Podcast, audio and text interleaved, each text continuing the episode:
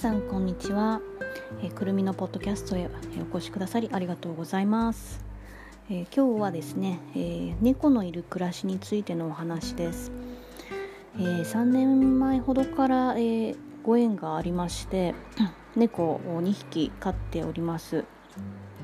でこの猫なんですが女の子なんですけども 2, あの2匹とも虚勢していて、えまあ、そこそこ中高年ぐらいかな30後半から40代の猫2匹いるんですがあの猫と暮らすことっていうのはまず人生で2回目なんですが、えー、1回目はあの実家に九州の実家にいた頃にもうほぼ半半野良状態半野良で、えー、まあ残りの半分は家で飼ってる感じで飼っていたんですけどもこの猫まあしまいにはあの野生に戻ってしまいまして、えー、途中でいなくなっちゃったんですがおそらくあの猫って習性が飼い主にその最後見られないような習性があるって聞いたのでおそらくですねもう結構なあの老犬ならぬ老猫だったのでえ、自分の最後を見られないように山かどこかに行ってひっそりと亡くなっちゃったのかなって思ってます。で2回目なんですけれどもあのー、まあ三毛猫に近い、えー、生地っぽい虎虎模様っていうのかななんかしましまのあのちょっと虎虎柄にも似てるしましまのあの茶茶と黒の混ざった焦げ茶か猫なんですけどすごくあのべっぴんさんの猫とあとかなり滑腹のいい、えー、相撲取り体型のでっかいあの猫とこれはスコティッシュフォールドの縦耳の方ですね。寝てないタイプのあの耳が立ってるタイプのスコティッシュフォールド結構ちょっと巨大化しちゃってあの巨大化してるんですけど動きは割とキレがある動きをして階段のあの上り下りなんかも連日、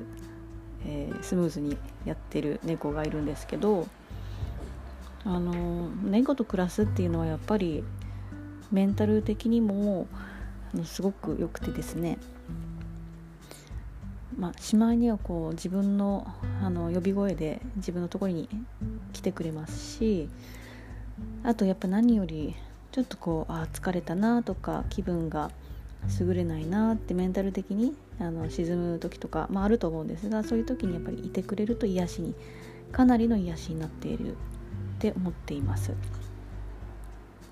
あとはそうですねあのやっぱりお出かけは一緒にできないのが残念ではあるんですけどもちょっとお出かけで、え、家を空けてる時とかなんか朝早く出かけて、まあ、昼ぐらいとか帰ってくる時も結構あるんですけども、まあ、今はちょっとあのコロナの事情でできないんですがそういうお出かけできていた頃とかはあの必ずチュールが好きなのでチュールをあのせがみに来てちょっとチュール出せよみたいな感じの目線をチュールがある場所に向かって視線を送って、えー、コミュニケーションはですね喋れないんだけどもやっぱり飼い主との信頼関係がすごく日を増すごとにやっぱ慣れってすごいんでしょうね。あのすごい飼い主に懐いてでやっぱり信頼関係も生まれるのでそこから。でそれで、えー、目線でいろいろ食べ何か餌が欲しい時餌の置き場に導いてくれたりする時もあるんですね。餌がもう結構定期的に入れてるんですけどもあの想像以上に予想外になくなる時があると思うんですがそういう時とかは餌入れないじゃねえか入れてくれよみたいな視線をこう送りに来るっていうかねあの1階にいたら2階の方にちょっと2階からにゃーっていう時もありますし大体そういう時は餌の方向に向かって走一緒に走ってほしいって思う時は大体餌がない時なんですがあとチュールの置き場所が決まっているのでそこに目線を送ってチュールくれやとせがむ時とかあとまあ水飲みま、これ結構反省する時あるんですけど水飲み場のところにあるあのちょっとちっちゃな小皿みたいなあの猫がよく餌餌を食べる時使うあのトレイみたいなのがあると思うんですがあのプラスチックのあの小皿の中に水入れてるんですけども大体それは台所の脇とかに置いてるんですけどそれがたまにあの空になってる時があるんですよね。あのこれも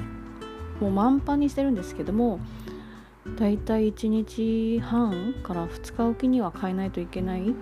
いぐらい結構飲むので2匹とも。なのでそれがあの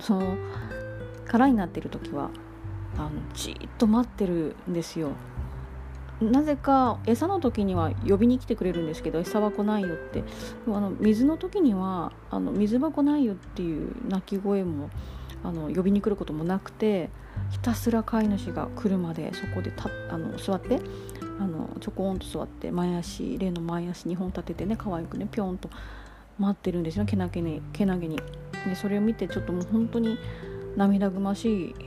感じでと同時に反省してえー、もう気づくようにはしてるんですけどなんでだろうっていうものをこう気づかなかった自分にすっごい猛省することもありましたね。で今はそのタイミングを、あのー、逃さなければちゃんと水は常に満帆状態満杯状態にできているのでいいんですけどたまに気を抜くと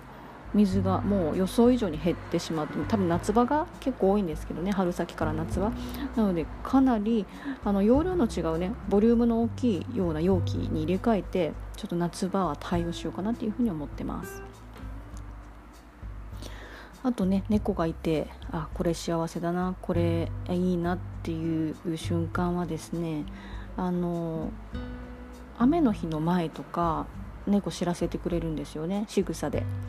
猫の仕草っていうのも満足の時とかちょっとこう不機嫌な時とかって猫にも気分があるので、まあ、気分屋がねあの代名詞なんで猫はあの気分によってちょっと違うんですけどだいたいそうですねあの気分がいい時とかはあのチュール上げた直後とかはなぜかこう満足のポーズをしますね。あのー肉球をすごい舐め回して毛づくろいを異様にする時は2つあってチュールとかすっごい美味しい餌を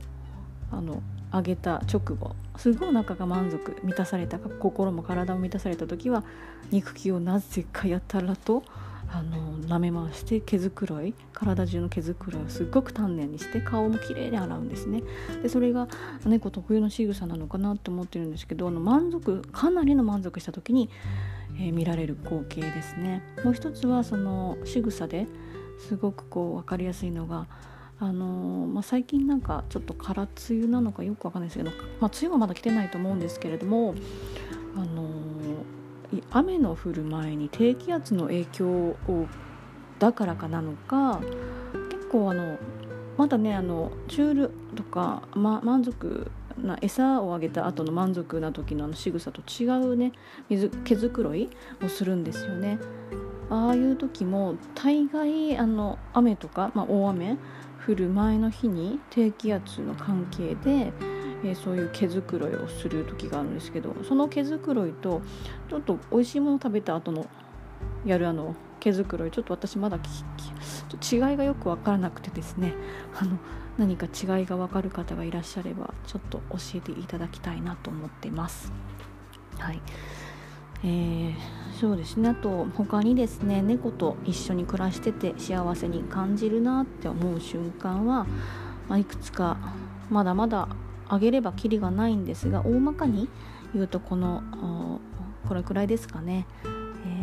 ー、あとはまあ強いて言えばあのしまいにはですね最初の頃そうでもなかったんですけどだいたい一緒に暮らし始めて1年、うん、過ぎたくらいですかね。冬な冬場なんかあのすっごくやっぱ猫も寒がりなんであんなに毛皮に覆われてますけどあの寝てたら一緒にね寝ようとあったかい、えー飼い主さんのね懐に潜り込んで布団に潜り込んで一緒に